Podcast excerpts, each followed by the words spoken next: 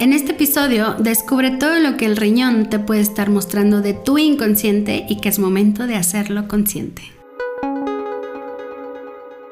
Para todos aquellos que estén teniendo síntomas, malestares o diagnósticos respecto al riñón, desde el enfoque de la biodescodificación te quiero compartir cosas que para mí son relevantes y que hay que tomar en cuenta si es que quieres que estos síntomas se disminuyan o, si es posible, desaparezcan. El riñón, desde la biodescodificación de enfermedades, representa el terreno, representa el territorio.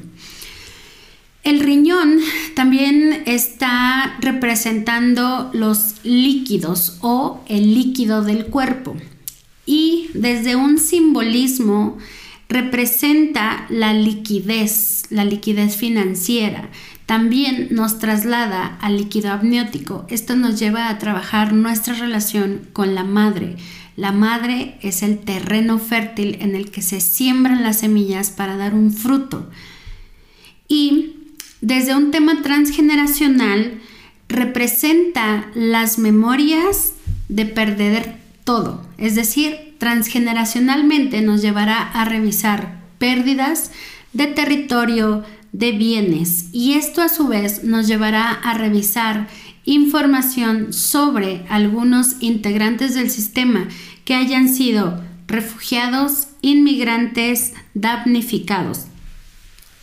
También cuando tú encuentras estas memorias en tu sistema familiar a través de la indagación o investigación de la información que tengas, te llevará a encontrar que es muy probable que haya muchos sentimientos en ti guardados de abandono, de rechazo o de exclusión. Y esto a su vez nos lleva a despertar historias, emociones que te lleven a conectar con un sentimiento de que no perteneces, de que no encajas o de que no eres parte de algo o de alguien. También, cuando hablamos de la biodescodificación del riñón, también nos referimos a frases típicas que vienen desde el inconsciente, como el todo se me viene abajo cuando ya voy bien. Algo pasa que todo se derrumba. Esto tiene que ver con la información que te acabo de compartir anteriormente. Hay miedo a lo desconocido y tu frase favorita puede ser me da miedo a lo desconocido. Es algo que no conozco, es algo que me detiene, es algo que me bloquea. Y una frase muy común es no confío en nadie, porque como vienes de historias de excluidos, de damnificados, de inmigrantes es no confío en las personas porque te pueden defraudar, te pueden decepcionar o te pueden hasta traicionar.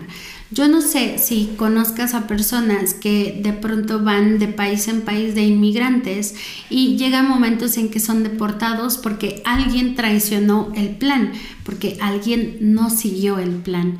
Esto puede detonar enfermedades con el riñón desde un enfoque de la biodescodificación, pero recuerda que hay que revisar el estado de tu órgano, el diagnóstico que te da un médico para que a partir de allí hagamos la investigación y encontremos el verdadero origen.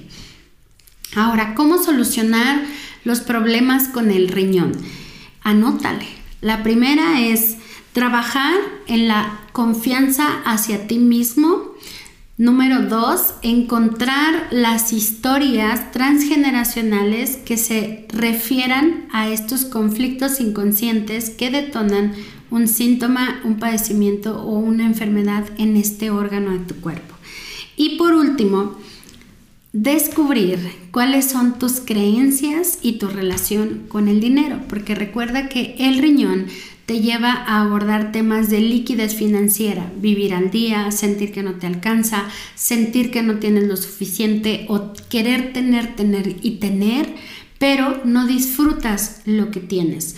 Por lo tanto, es importante que si tú quieres trabajar temas del riñón o encontrar el origen, pues hay que descubrir cómo te relacionas con el dinero, cómo es la confianza hacia ti, pero sobre todo cuáles son todas esas historias transgeneracionales que se vienen transfiriendo a través de las generaciones. Espero que esto te haya dado mucha más claridad si tú estás en estos momentos de tu vida padeciendo algún tema del riñón. Nos vemos en el próximo capítulo. No te olvides de suscribirte y de seguirnos en nuestras redes. Hasta pronto.